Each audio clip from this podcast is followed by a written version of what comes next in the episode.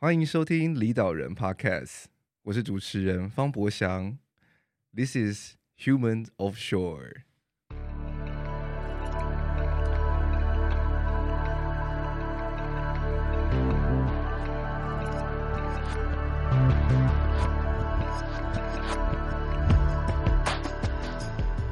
Hello，大家好，我是博祥。不要被开头吓到，人没有走错节目，这是建筑家。那在年终的这一天呢，我们请到了一个也是一样是建筑人，然后他现在在日本主持一个也是 podcast 节目的主持人，来到我们节目中一起来聊聊今年除了武汉疫情之外，我们建筑圈发生的各种事情。让我们一起热烈欢迎怡珍。谢谢博祥邀请我来，呃，建筑业界怎么讲第一指标的 podcast 吗？最近还有跟那个台湾建筑杂志合作，我觉得真的是非常的厉害。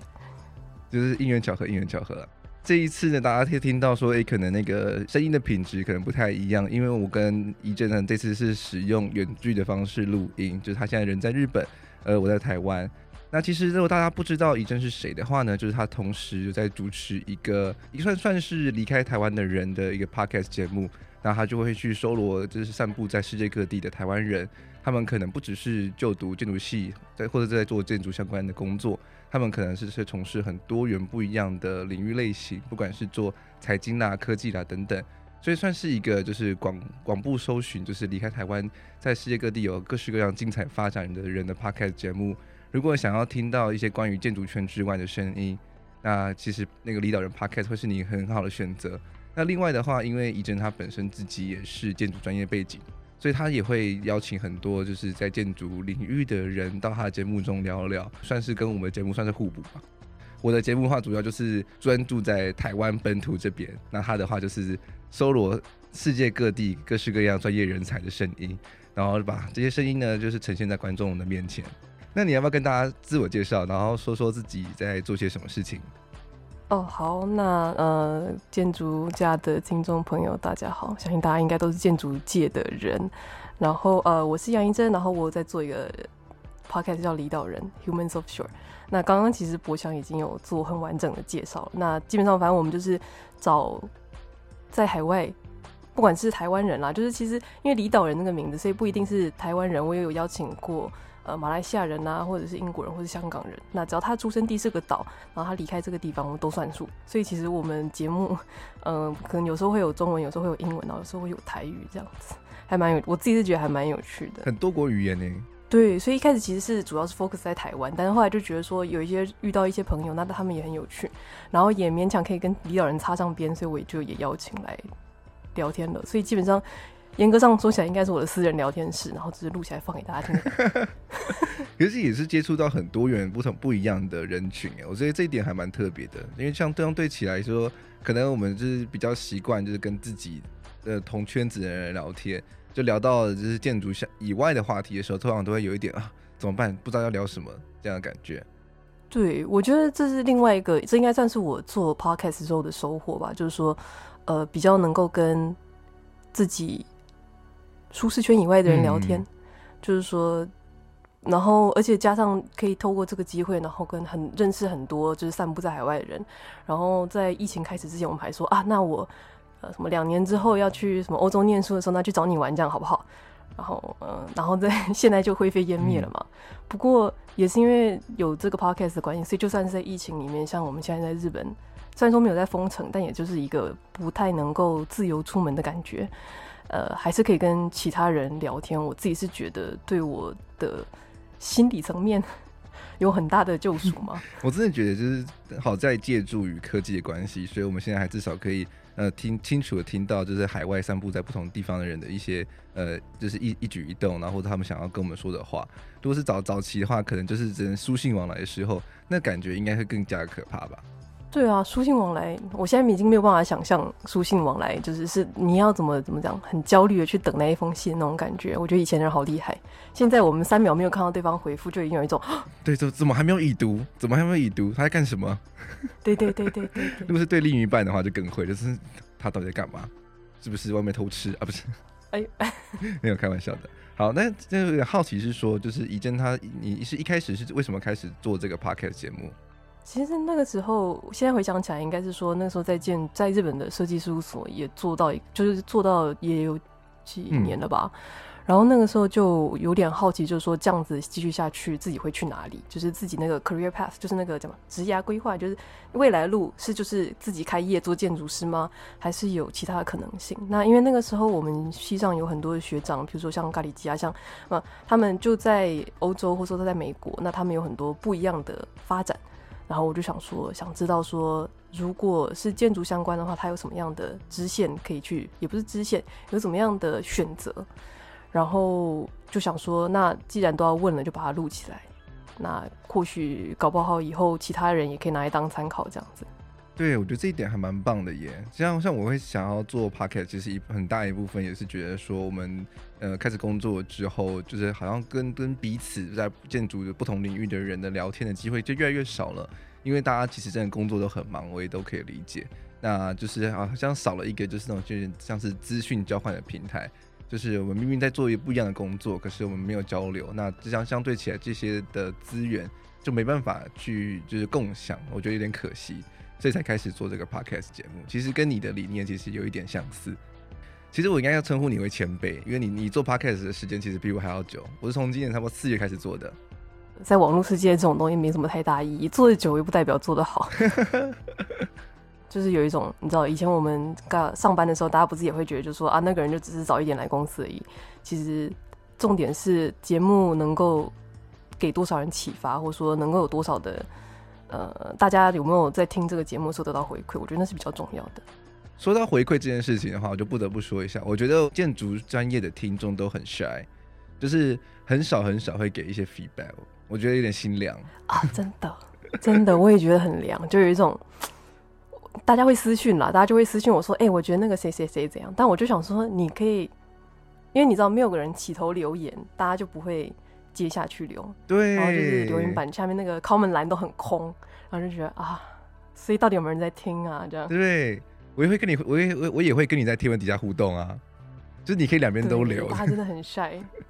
我们真的是希望大家可以在 comment 下面用力留言，这样我们完全不介意。拜托，你可以就你可以在 comment 底下就留一个很喜欢，然后再私信我这样子。因为脸书触及地实在太烂了。哦，我我跟你不得不说，我现在已经放弃脸书了。我就觉得说，脸书它那个就是不管是听众互动或什么之类的，全部全部都被广告给它占满了。对，我也这样觉得。就是，除非说像是你一样是有开一个就是那种私人的社群的话，可能会相对起来比较好一些。那如果你是一个粉丝专业的话，那其实我自己的感觉就是有开等于没开的感觉。除非你自己有下广告。对啊，就是那那个就有点像是脸书上的官网的感觉，就有一种，就以前以前的话就会有很多的怎么讲触及会很不错，但现在就真的是我我不知道啊，除了我之外，我记得我也看到蛮多 podcast 在在。就是在谈关于脸书的那个经营，实在是越来越惨凉，越来越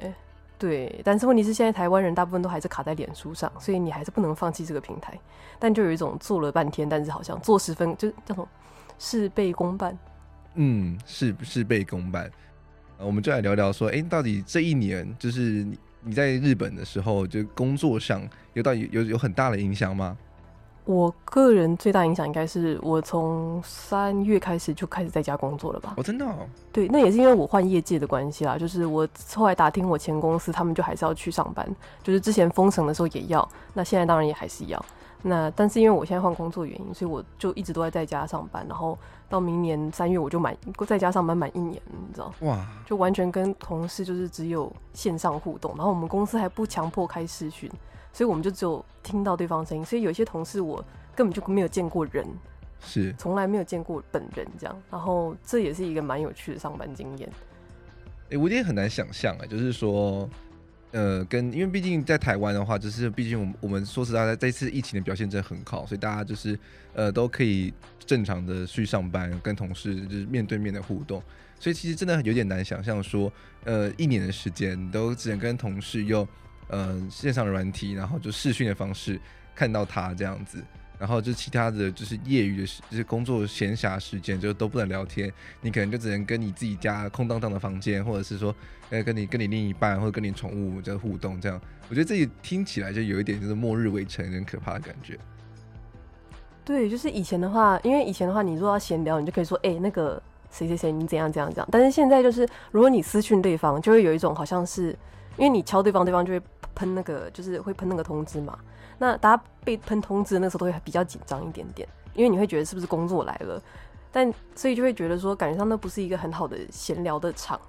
真的真的。但是其实可以，但就只是说以前就是你可以很 casual 就直接转头跟对方讲话，但现在就完全没有办法。嗯、然后我就觉得这也是另外一个就是怎么讲职场，然后再加上日本人他们的个性本来就比较不喜欢在工作的时间谈论私事或是闲聊，所以我自己觉得这。对于就比如说职场人际关系是有影响，但是感觉上其实也还好。嗯，这也是一种好处吧，就是因为日本职场上有很多潜规则，譬如说我自己知道的是说什么，有些公司会说你不可以再吃台湾的话，你就可以蒸奶啊、鸡排啊，对不对？就是你可以吃很多不一样的东西。但是像日本他们，你连吃冰棒，他们都会问说为什么你可以吃冰棒之类的。但你可以喝茶啊，在公司里面吗？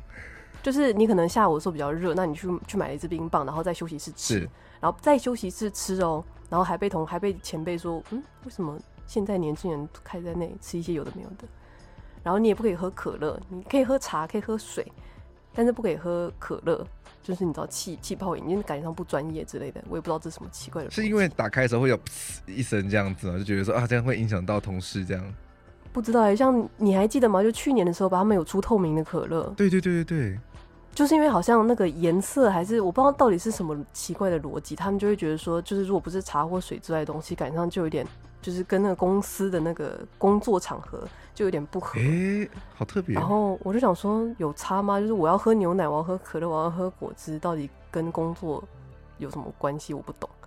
但他们好像就觉得有差。所以就是，如果如果说你是用一个。那种不透明的保温杯装的话，或者是那种杯子装的话，他也看不到里面是什么颜色的。对他们来说，还是有那么大差别啊。啊，那就可以。但是如果你是去买那个保特瓶，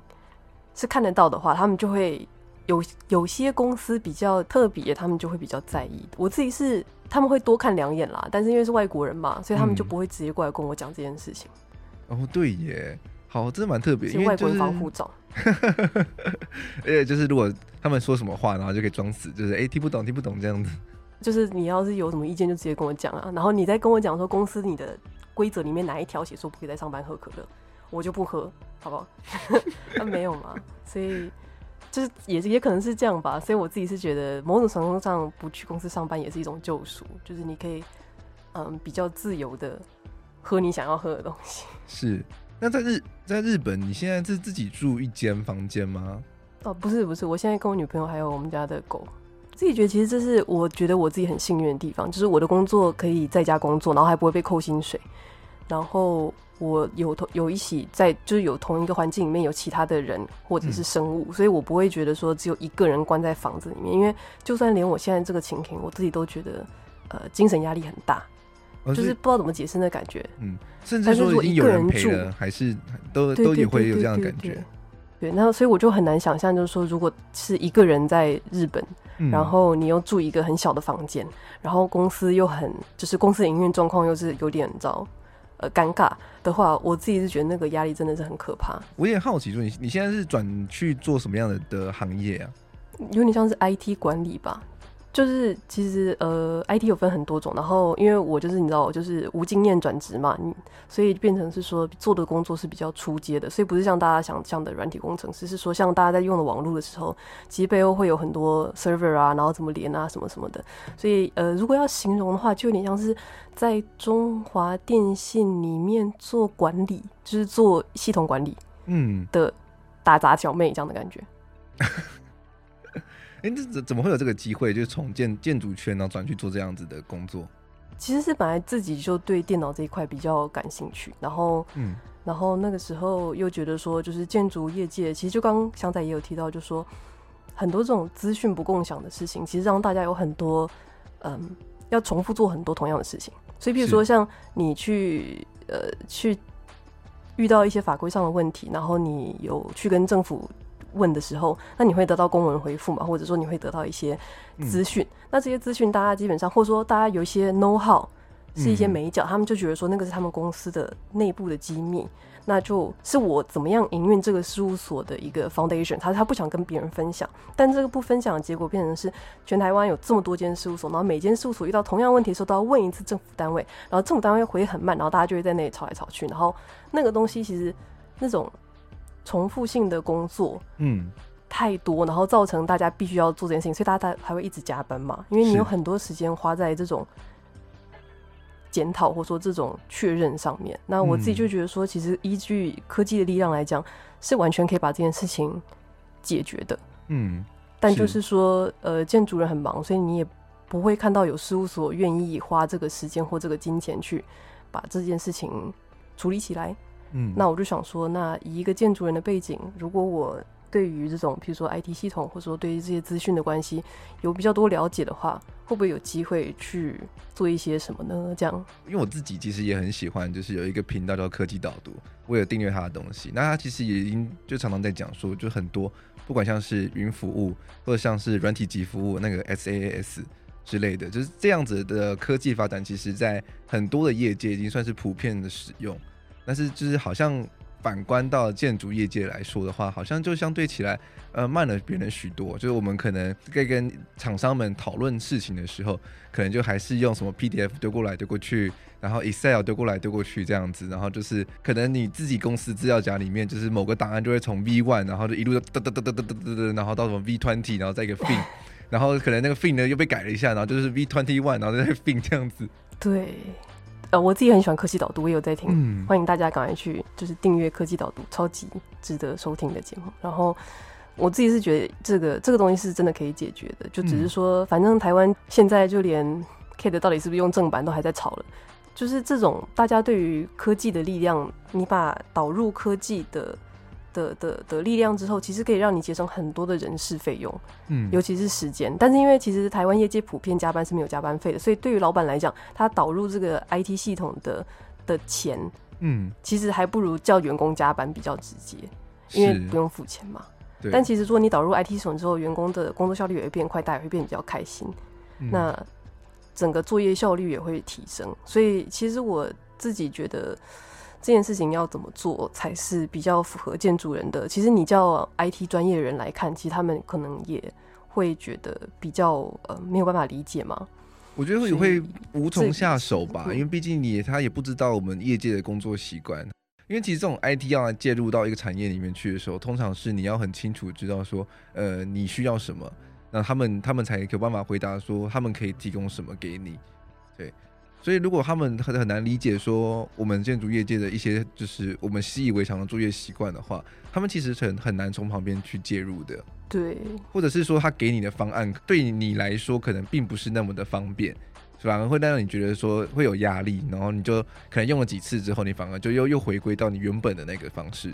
反正这块路我自己是觉得走的，目前为止啊，我自己是觉得还蛮有趣的，然后我学到很多东西，嗯、然后我。每次在呃在做一些就是在在学一些新东西的时候，我就会觉得说啊，这可以用在我们事务所的工作流程的哪一块上，然后我就觉得很开心。那反正建筑业界永远缺工缺工嘛，所以就是最后要是不想干了，你就是回去继续啊，不是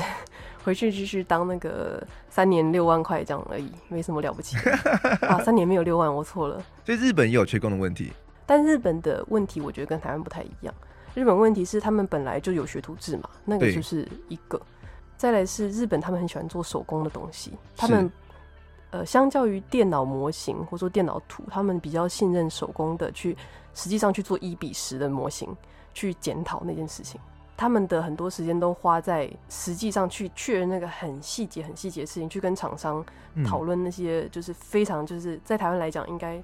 在误差范围之内吧。呃，公司隔壁的同事他在做一个案子，他就是窗框突出，好像地面嘛，就是室内的地平面，嗯，好像六米里，然后他们就觉得太多了。哦，真的假的？然后他们就说不行，这一定要压到四，但是因为下面有结构梁，然后有一些就是窗框在做的时候，他们有一些你知道细部是没有办法省的，所以它其实就是一定得突出那个六米里。然后他们为了要压那个两米里，就在那里弄了好几天。他们日本建筑物有办法做的很精细，其实也也不是没有道理的，因为他们真的是会很纠结在这个很微小、很微小的一些呃误差上面。对，因为其实他们的问题是说，如果你差那么大的话，其实业主出去的时候可能会绊倒。Oh, 那在台湾来讲，我就会觉得说一公分感觉上就是一个很小的误差了。可能你家自己里面就就已经有一个一公分的门槛了，大家也就觉得说啊，习以为常，反正跨过去就好了这样。对对对对对。但是因为日本他们另外一个可以做这样子的事情，原因是因为他们分工分得很明确。像他们的厂商就是签约之后，那个施工的厂商如果设计图画完之后给他确认，他说可以做，嗯、那现场之后没有做出来之后，就是施工厂厂商的责任，他要花钱拆掉重做。所以施工厂商。在确认图的时候，也会跟你确认很久，因为他不想要确认一个图他做不出来，他还要花钱重裁。嗯，所以你知道中间这些责任的划分其实很明确，那这样大家就会对于自己负责的范围就会很斤斤计较。那这也是为什么他们可以做这么细致的原因。所以好像反观起来，好像台湾就嗯有待加强。我觉得今年其实有很多议题爆出来嘛，但是那个都只是。某某部分而已，但是总是要从某部分开始改，才有办法慢慢的把整个，嗯、不管是业界的环境啊，或者是施跟施工单位的一些权责划分啊，或者是建筑师老是被告啊这种事情，总是要有一个地方开始慢慢开始做，嗯、才有办法改变整体的。那我自己是觉得说，这个权责划分的部分其实是蛮。蛮重要的啦，就是日本建筑可以做的这么细，嗯、或者说他们对于品质的要求可以这么高，除了自己那个日本人的民族性之外，这个权责划分划很干净，那他们就会怕，因为日本人很讨厌麻烦，是。他们很不，他们不会去担自己不不属于自己的责任，所以你一旦划分清楚之后，大家就会做的很干净，就是这是你的，这是我的，所以我都做对喽，所以错都是你错，都不是我错，就是你知道那个推卸责任，言讲难听点叫推卸责任，讲好听一点叫做。尊重其他人的专业，那我们也要拭目以待，期待台湾有一天也可以，就是彼此都这么尊重彼此的专业。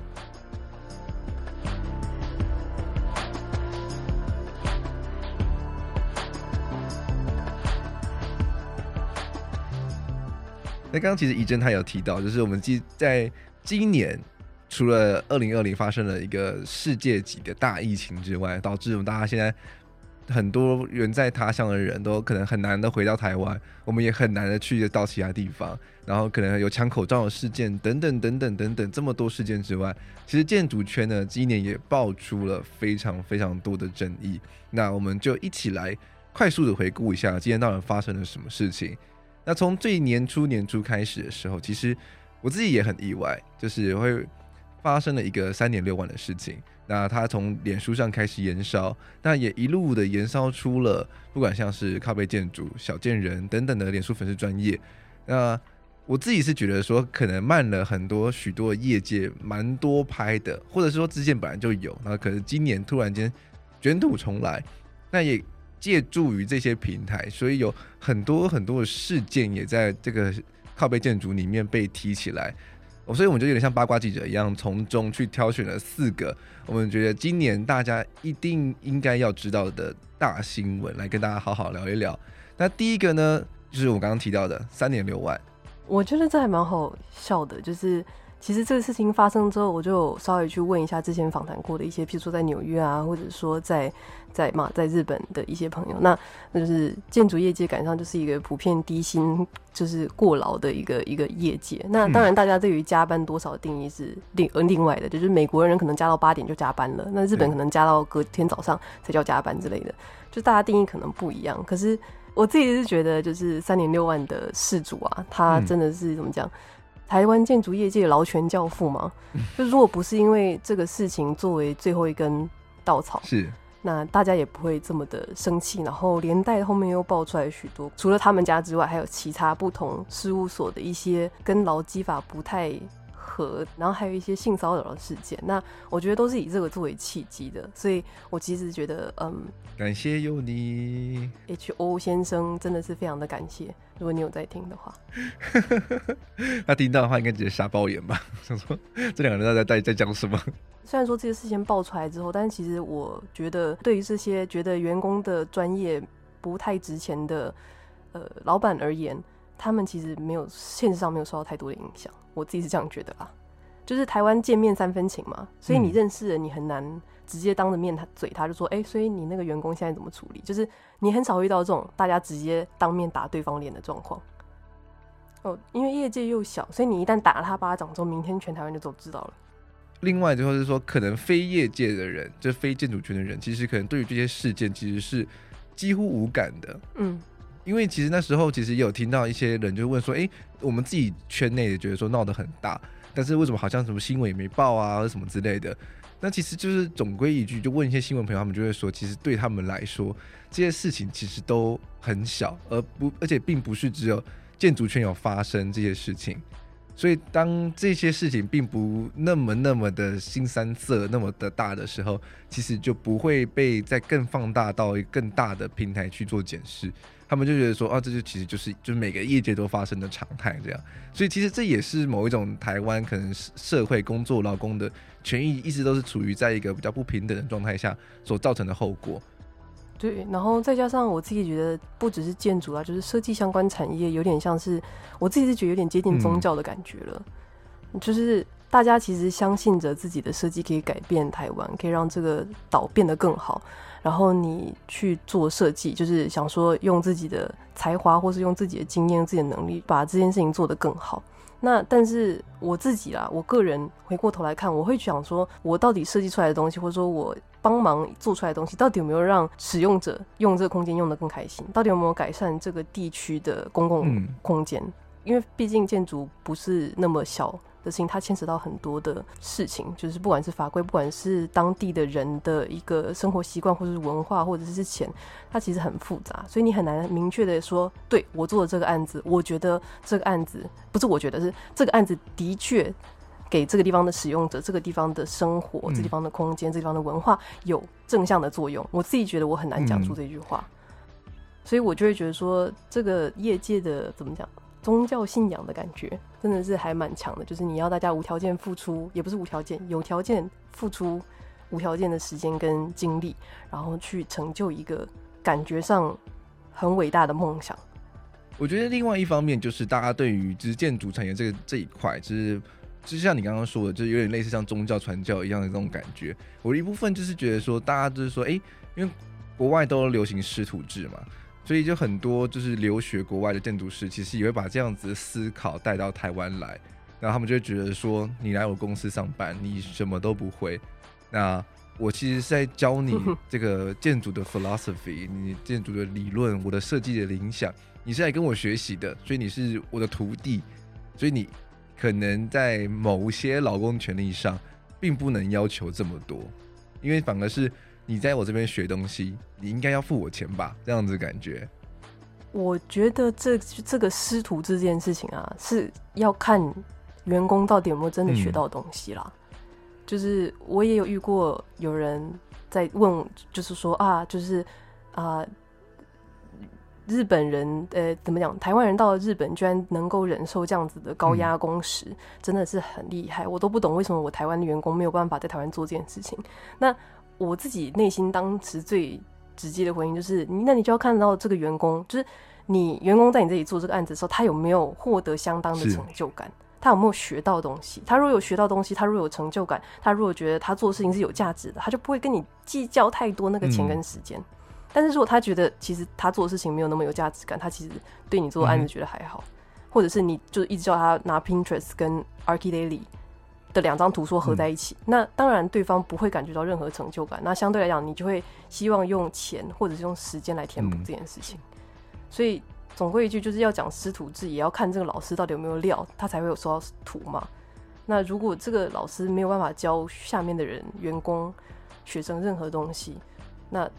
我不太懂这个师徒制，你是要怎么去定义这件事情？那也因为这个事件呢，所以我们就。诞生了一个工会。那这个工会呢，就是台湾空间规划设计产业工会。那我们也很荣幸的可以宣告说，他们前阵子筹组成功。噔噔。那我们怡珍其实也是幕后推手之一，对不对？嗯、呃，就是远端打杂啦，这样。远端打杂，对。那其实我们在建筑家的第二十五集的时候，其实也有邀请到这个筹备会里面的孟瑜还有 Angela 到我们节目中跟大家分享说，为什么要筹划这个台湾的空间规划设计产业工会？那他们未来会推动什么事情？那其实我们已经看到他的第一步了，他们现在正在 IG 跟脸书需要去收集大家匿名的提供说有没有受到一些呃性骚扰的事件。那如果有的话，可以就是匿名的跟他们说，那他们可能会可以去提供一些协助这样子。对，就是严格工会的话是在十一月，就是建筑师考试完一周嘛，那个时候有办成立大会，那就真的很感谢当时就是有提供联署书的的创始会员跟有当天有去参与的朋友。那我当天其实不在，因为我在日本嘛。然后我严格说起来，其实工会在现在时间点正在准备要送件，送送件去要给政府单位的诶劳动单位去做审核跟成立，嗯、但基本上我们准备的都就是理事长、理事嗯那边筹备会那边一基本上已经准备的差不多了，就是差送件了。之前来节目上跟我想聊的孟瑜是我大学的同学。那他是一个对，然后他是非常有怎么讲？我自己是觉得他非常的有正义感，嗯、然后他也很认真。他只要决定要去做的事情，大家都会把它做到他可以做到的最好。那所以那个时候也是因为他邀请我一起啊、呃、成立这个工会，所以我才会帮忙的。嗯哼，他如他内心上有那一把尺，然后我知道他不会做，我觉得。不能够接受的事情，所以我就觉得说，这个工会未来对我来讲是还蛮有可能性的。但就是因为我们现在其实人手还是很不够啦，所以能够做的事情也很少。所以如果大家有兴趣的话，欢迎加工会。那因为像刚刚我想也有提到，就是说工会最近有在推那个性平的匿名问卷。那我们其实也有想要做一些关于劳动契约的一些宣导或者一些。事情，但是因为人力的问题，然后再加上其实会员多寡数，就会影响会费，会费就影响这个我们可以做多少事情，因为你没有资金，你没办法去，譬如说跟法律去律师咨询啊，或者是说去办一些活动啊，这些其实都会需要经费跟人力。那我们现在就是希望说可以，呃，有更多的人加入，那大家一起来，不管是讨论，或者是用加班之后的时间讨论，或者是一起来把一些。嗯，业界的状况做分析跟调查之后，然后看要怎么着手去做改善，是没有错。那我们也希望说，就是有有这个工会之后，其实建筑业界的一些劳资纠纷部分，可以慢慢的得到一些舒展或是改善。那如果大家其实如果有在工作的人，然后你觉得你的一些。也不能说有状况才去找他们，而是说你其实平常的时候，你不用说百分之百的投入时间在他们上面，但是你可以用会费的方式来支持他们。那等到你自己真的有问题的时候，我相信工会也会是一个很大的力量来给你支持跟协助。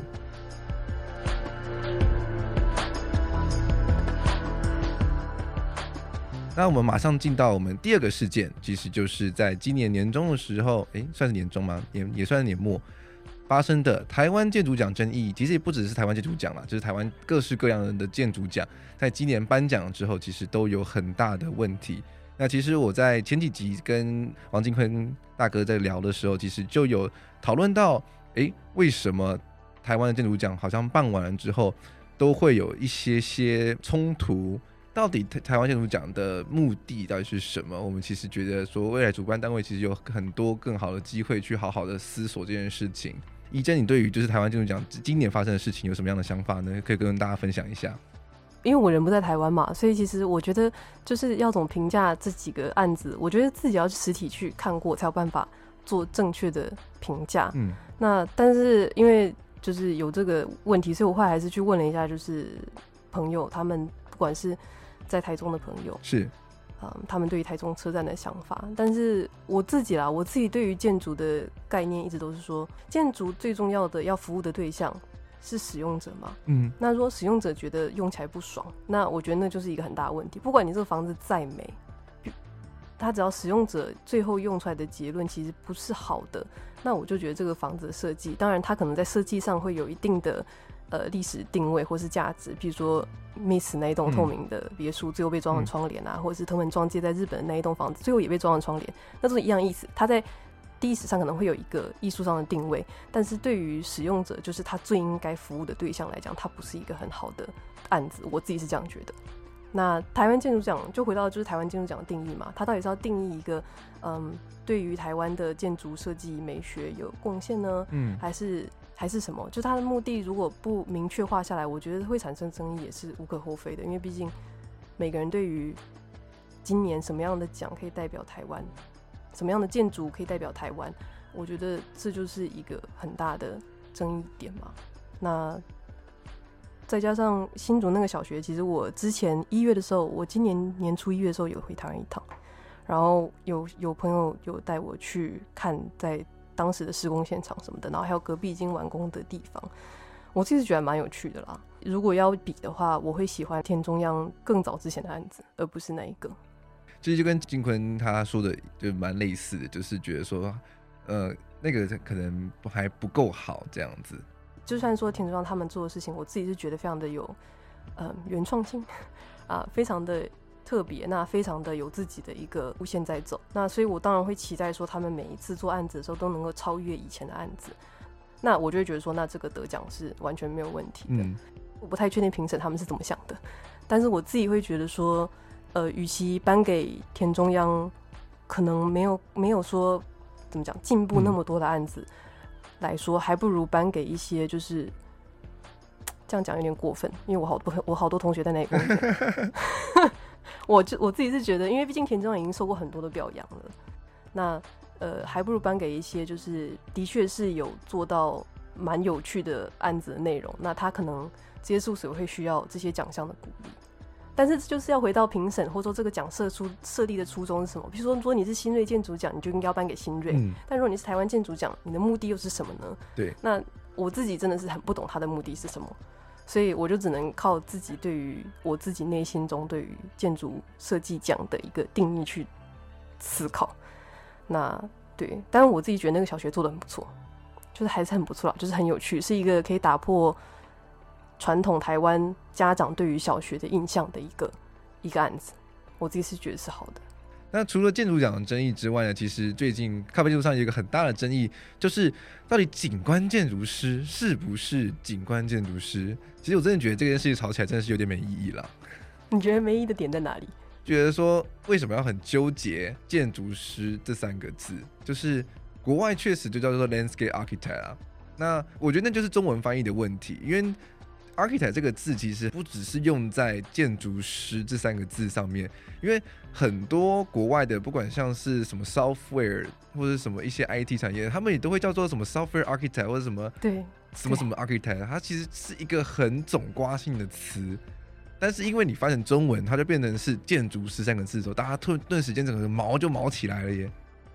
对，其实我。我我自己内心小小觉得那个东西会延上成那样，有一部分可能是我不小心把那个靠背贴文传给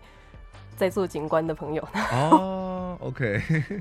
所以前面有几集就是一百零一跟一百零七吧，他们是祝英台，他们就是一群在英国做景观设计的台湾人。那那个时候我传给他们的，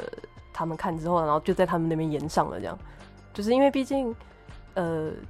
Architect 这个字真的是以英文来说的话，它就是到处都有在用，不是只单纯指建筑业界。就如果你去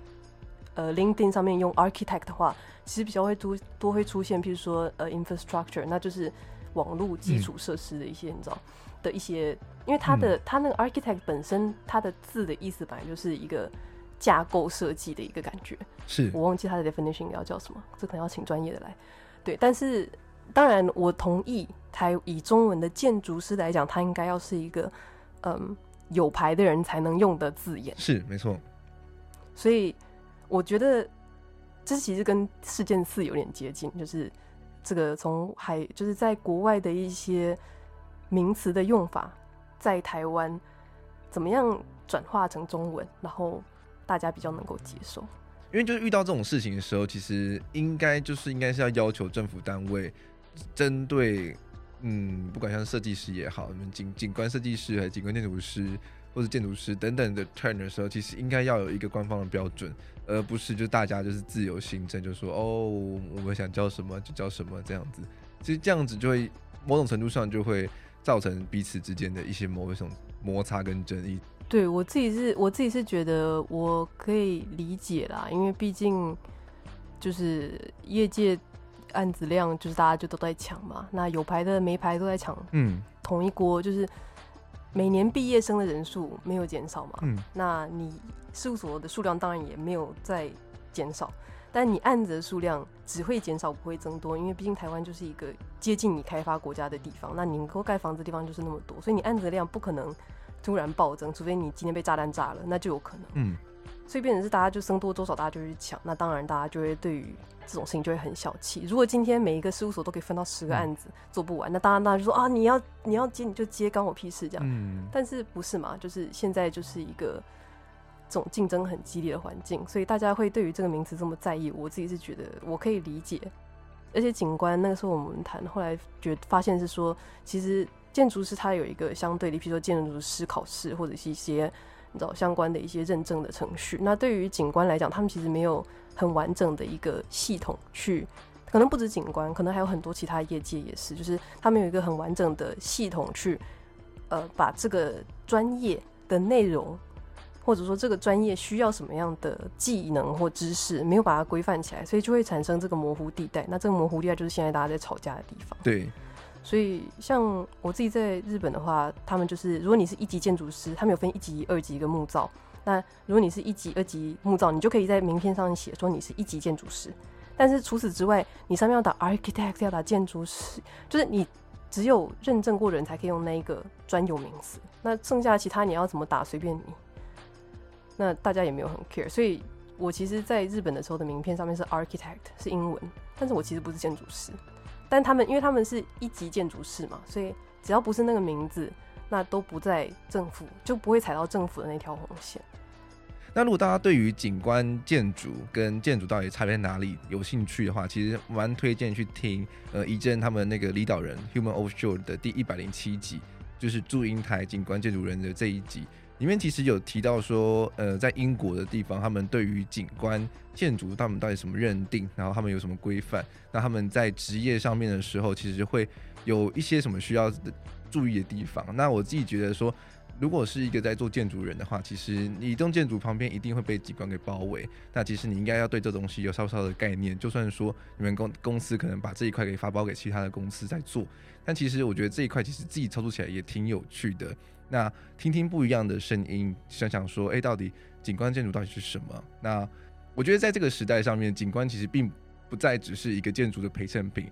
这景观在一个都市人在城市中生活的影响力，其实我自己觉得是越来越大的。所以专专业这部分，其实应该要再更被重视啦。我自己是这样觉得。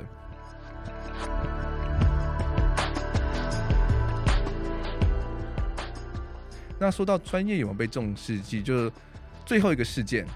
就是 MVRDV 等等。相信大家如果在追踪脸书或者是在追踪，嗯，如果在关心设计圈的话，其实应该都会这样这个知道这个事件。那这位事件的事主，我们就不要把名字说出来了。大家如果有兴趣的话，脸书上一定都可以查得到。那他其实也有上过百灵果的节目，去宣扬他的设计理念跟他所做过的各式各样的事情。那他其实在这一年的时候，其实也发生过各式各样的争议，也不只是单单这一件。这一件的话，应该算是把他这一年算是画上一个非常巨大的惊叹号跟问号这样子。就我其实真的像刚刚博翔讲的，就是其实 MVRDV 你会大动作写这个，一方面是因为 MVRDV 其实跟台湾有很多事务所都有合作，台南的、台南、呃台北，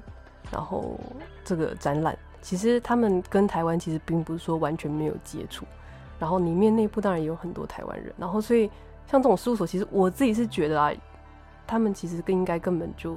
不 care 你怎么讲。可是当你变成了一个嗯，算是有在接公共工程的案子，然后有一定的知名度之后，嗯，你的诠释的方式